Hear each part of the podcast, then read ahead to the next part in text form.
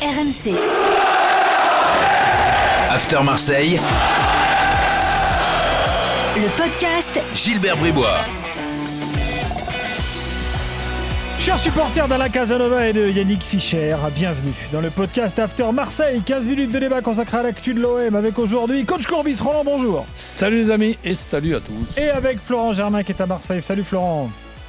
Salut Gilbert, excuse-moi, salut à tous, salut coach Salut Flo. Au programme l'évaluation après le match euh, face à Lyon et euh, des débats comme toutes les semaines. Euh, McCourt, quel message va-t-il faire passer en ce début de semaine? Il est à Marseille à l'heure où nous parlons. Pourquoi faire? Pourquoi dire? Florent va tout nous raconter, on en débattra. Et puis Sampaoli. Sampaoli, eh ben, finalement, est-ce qu'il faut un coach sanguin pour calmer l'OM ça semble un peu contradictoire, mais on peut quand même se poser la question. Euh, sans oublier le match d'hier soir face euh, à Lyon, évidemment. C'est parti. Le podcast After Marseille pour un quart d'heure. Votre taulier, messieurs, du match euh, face à Lyon, Florent. Milik Allez, je vais mettre Milik. Oh, bah, euh, J'ai mis pareil, moi. Bah écoute, voilà, alors, on est d'accord, tout va bien. Je, je sais pas si coach en a un autre, mais moi Milik parce que bon, euh, le penalty est bien tiré. Non, il me plaît bien, moi, ce gars-là. Ouais, il en impose. euh, je trouve que malgré tout, On aurait pu il- mettre Camara. Camara fait un bon match, ouais, mais bon, Milik, j'ai bien aimé aussi son attitude. euh, il a fait pas mal d'appels euh, qui, au final, sont presque passés inaperçus parce que Il le euh, reçoit pas les ballons. Ouais. Mais tu sens que euh, il est difficile à bouger. euh, la charnière, qui a- Si- c'est si- pas mal, Marcelo Denayer normalement. J'ai l'impression qu'ils ont, Ouais, ils, ont si- été bien sur lui et qu'il a au moins monopolisé l'esprit et l'attention de toute la charnière lyonnaise. Si Milik, Milik, Milik, on dit ou Milik? Milik, il faut dire Milik. Milik euh, est épargné par les blessures, je touche, je touche du bois, moi je le mets dans la catégorie des très bons. hein. Ah oui, c'est sûr et certain. Au, au- au niveau at- attaquant, quand on dit bon, le grand attaquant, tous ces trucs-là. Entre la, la- la puissance, le, ga- le, le- le gabarit, euh, les, les- les déplacements, techniquement, il a, je trouve vraiment, vraiment très bon. Ça veut dire que Benedetto ne jouera plus? Bah écoute, euh, j'allais y venir, je me disais, euh, le seul problème c'est que Milik, euh, il a été bon hier, mais il était quand même assez esselé. Bon, peut-être que Payet aurait pu jouer un peu plus proche de lui ou quoi que ce soit, mais moi j'imagine toujours, et je pense souvent à un coach quand on parle de ça, pourquoi pas une paire d'attaquants. Donc Benedetto, Milik, ça pourrait aussi avoir fait allure. Moi je ça sais peut- pas. Ça peut être intéressant. Je- Je sais pas si, enfin en tout cas je l'espère, Benedetto est suspendu, hein, c'est pour ça qu'il jouait pas, on le rappelle, Hmm. mais que peut-être que Sampaoli, son arrivée, ça peut euh, avoir euh, Oui. un, impact. Entre s- voilà, c'est c'est lui qui avait donné euh, à Benedetto sa première sélection euh, avec l'équipe d'Argentine. Donc quand on l'avait questionné là-dessus, même si ce n'était pas officiel à, à ce moment-là, euh, on sentait Benedetto plutôt euh, attiré par le fait de travailler avec euh, Jorge Sampaoli. Donc au, au- au mieux, ça voilà, ça peut pas lui faire de mal. Au pire, ça peut pas lui faire du mal. Peut-être que ça peut même le galvaniser, le fait que Sampaoli arrive. Donc Benedetto, euh, s'il retrouve un peu la forme, bah, c'est pas mal, coach Milik Benedetto. Ah si bah, les ah deux bah ouais. sont quasiment à 100%, ça peut être Ben, intéressant. disons que, bon, là, ce qu'on vient de voir depuis quelques semaines, c'est un quatuor offensif. Après, le, cho- le, le choisir, c'est pas évident. Hier, quand tu as trois gauchers sur quatre joueurs offensifs, c'est pas évident dans, dans les déplacements euh, et tout. Mais bon, pour, pour répondre à la question de, de Gilbert, bon, toi, Milic, évidemment, que je, je suis d'accord avec toi, mais moi, je mettrais un duo que j'aime beaucoup là, depuis plusieurs semaines, c'est c'est possible de mettre un duo euh, au lieu d'un joueur, Monsieur Gilbert? Bien sûr. Bien sûr. Bon, ben Camara Gay. Bon, non, c'est vrai qu'il faut un bon match au milieu. ouais. D'ailleurs, euh, très honnêtement, euh, Rongier, euh, qui a un peu de mal ces derniers temps, là aussi, lui, il était suspendu. Euh, bah, Peut-être que euh, ça va tourner et que la jeunesse euh, va prendre le pas sur euh, des joueurs plus expérimentés. hein. En plus, euh, si t'enlèveront, enfin, si tu mets euh, de côté le cas Rongier, il y en a un qui a fait une rentrée compliquée, je trouve, c'est Cuisance. Euh, donc, euh, Lui, je sais plus quoi me passer. ils sont en train, euh, Gay et Camara, de tuer un peu la concurrence euh, au milieu parce que franchement, ça devient On pour moi un des, des titulaires. euh, dans l'after hier soir qui nous a dit cuisance. Est-ce qu'on a gardé le ticket de caisse? Non, mais par contre, euh, l'option d'achat, euh, elle n'a pas été levée et il y a de grandes chances qu'elle ne le soit pas à ce rythme-là. Donc, Oui, j'allais dire, il n'y a pas de ticket de caisse parce qu'il est prêté. euh, bon. Euh, alors voilà pour les tauliers. Euh, juste euh, pour finir sur le des petits débats Milik Benedetto là, c'est-à-dire que le cocu de l'affaire c'est Germain alors.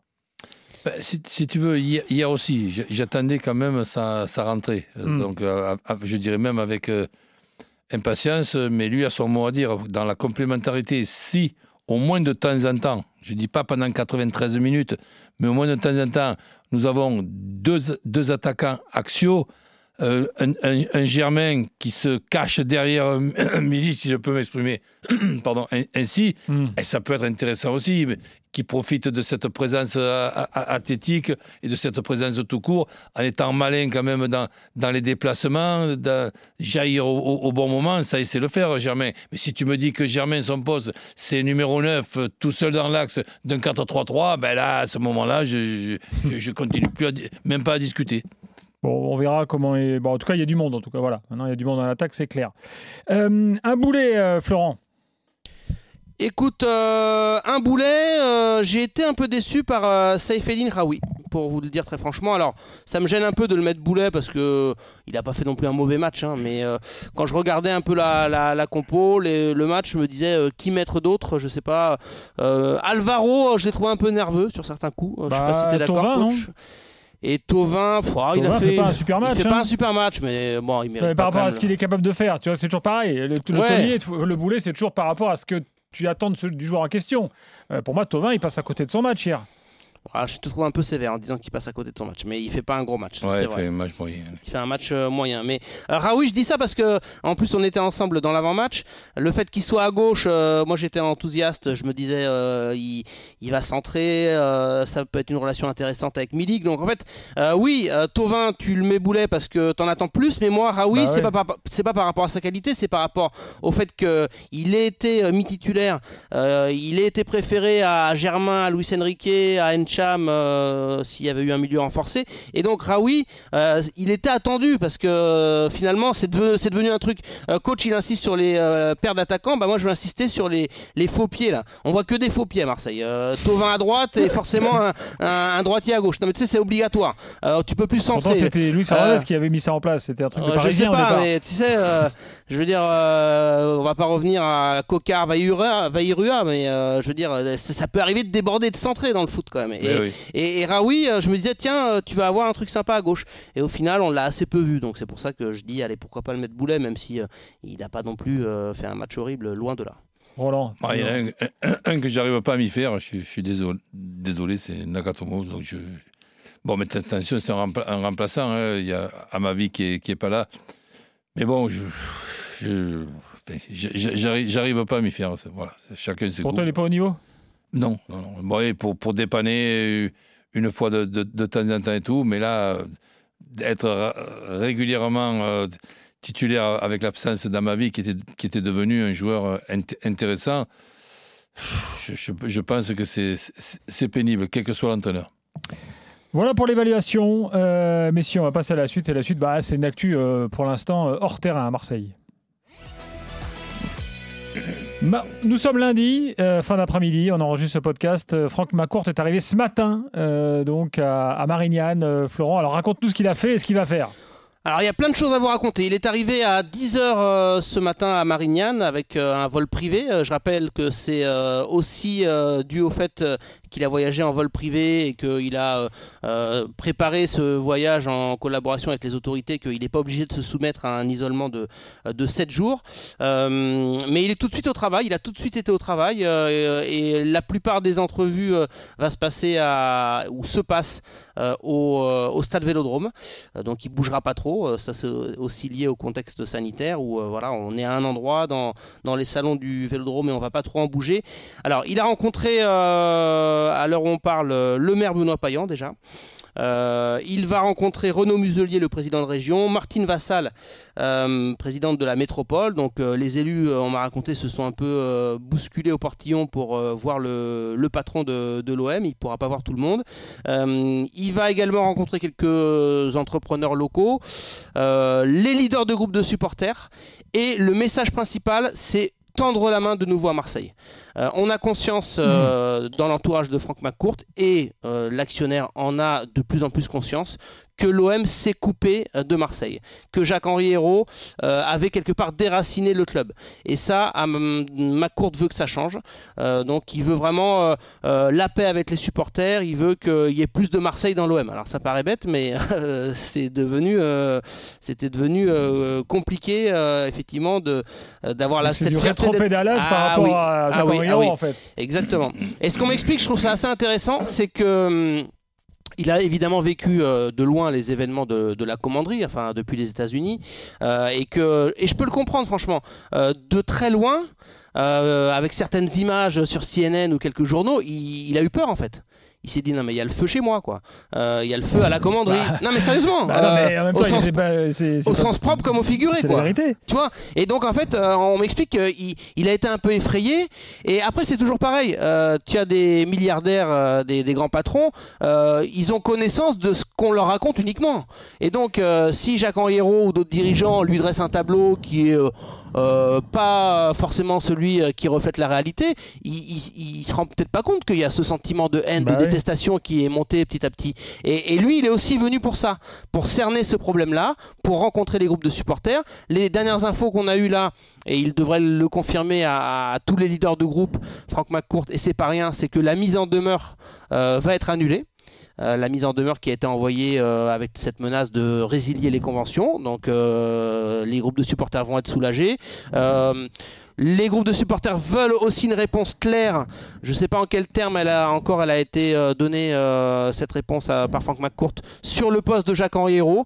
La tendance c'est que euh, il a vraiment été écarté et qu'il n'aura plus trop d'influence ou pas du tout du côté de, l'OM. Enfin c'est ce qu'aurait dit là ces dernières heures Franck McCourt au, groupe de supporters. Je ne connais pas exactement la teneur des, propos donc je vais rester prudent là-dessus mais on se dirige euh, vers ça. Donc euh, voilà, globalement, il y a quand même une volonté de, de calmer le jeu, de euh, faire un, pas vers, vers les Marseillais, de les rassurer et lui-même de se rassurer en prenant le pouls de la ville et en se disant bah finalement bah euh, ils sont pas tous méchants ces Marseillais, c'est pas qu'une bande de violents quoi. Euh, ils sont bonnards même les leaders, les leaders de groupe quand on parle avec eux. Enfin j'exagère mais euh, voilà, il a besoin, il avait besoin de voir les choses.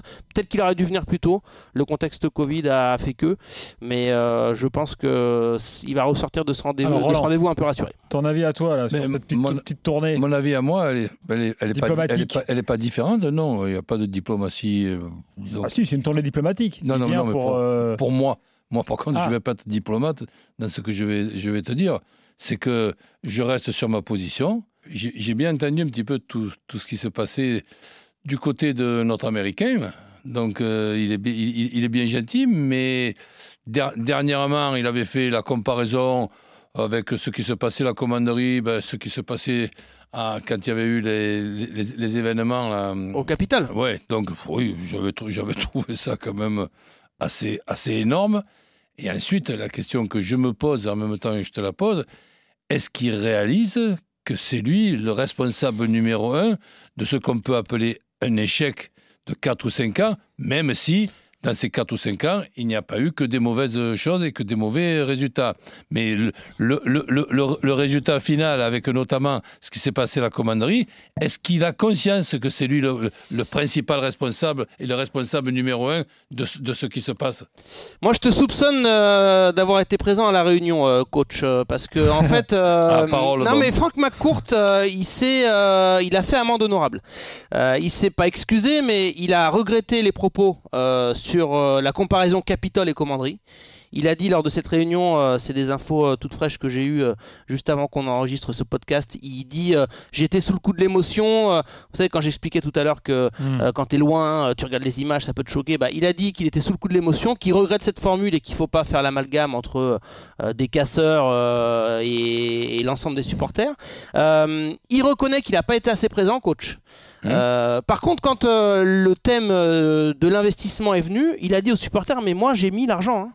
Euh, ils lui ont dit oui, mais vous en avez un qui a dilapidé euh, votre investissement en parlant de héros. Euh, il n'en a pas rajouté, mais il a dit moi j'ai fait ce que j'avais dit, j'ai tenu mes promesses. Donc lui, il reconnaît qu'il n'a pas été assez présent, que le contexte Covid aussi, ça n'a pas facilité les choses. Mais en termes d'investissement financier, il dit qu'il a tenu ses promesses. Par contre, il n'a pas trop voulu charger Héros. Il a quand même confirmé les yeux dans les yeux aux supporters que Héros était, était évincé. D'ailleurs, j'ai eu une petite phrase là euh, par, par message pendant qu'on enregistre où il a regardé les supporters et il a dit Héros is out. Euh, donc euh, ça veut dire ce que ça veut dire et les supporters ont été rassurés à ce niveau-là. il, il- il sait très bien qu'en en, en disant ça, il va, il va quand même euh, faciliter ce qu'on peut appeler retour au calme. Mais au lieu de dire Hero is out, en ce qui concerne Longoria, c'est ce qu'on pourrait comparer Nasser largué des, dirigeants ou il pense vraiment que Longoria est le président de l'OM Écoute, euh, c'est vrai qu'il parle d'une euh, organisation qu'il va falloir affiner, euh, mais Pablo Longoria est présenté comme le, vraiment le nouveau président, le nouveau taulier, un homme en qui on a confiance, un homme qui va illustrer ce nouveau chapitre, et McCourt l'a confirmé aux supporters, basé sur des recrutements un peu plus de, de, jeunes talents que ce qui n'avait été fait par le, par le passé. Donc pour lui, vraiment, Pablo Longoria incarne cette fonction de président. Après, là, on va être très curieux, coach Gilbert, c'est de voir comment Pablo Longoria va s'entourer. Je sais qu'il y a beaucoup de supporters qui se demandent si euh, on va garder la même équipe, euh, ceux qui étaient assez proches ou très proches de, de Héros, à savoir Hugo Ouvrard, le, le, DG, ou euh, Thierry Aldebert.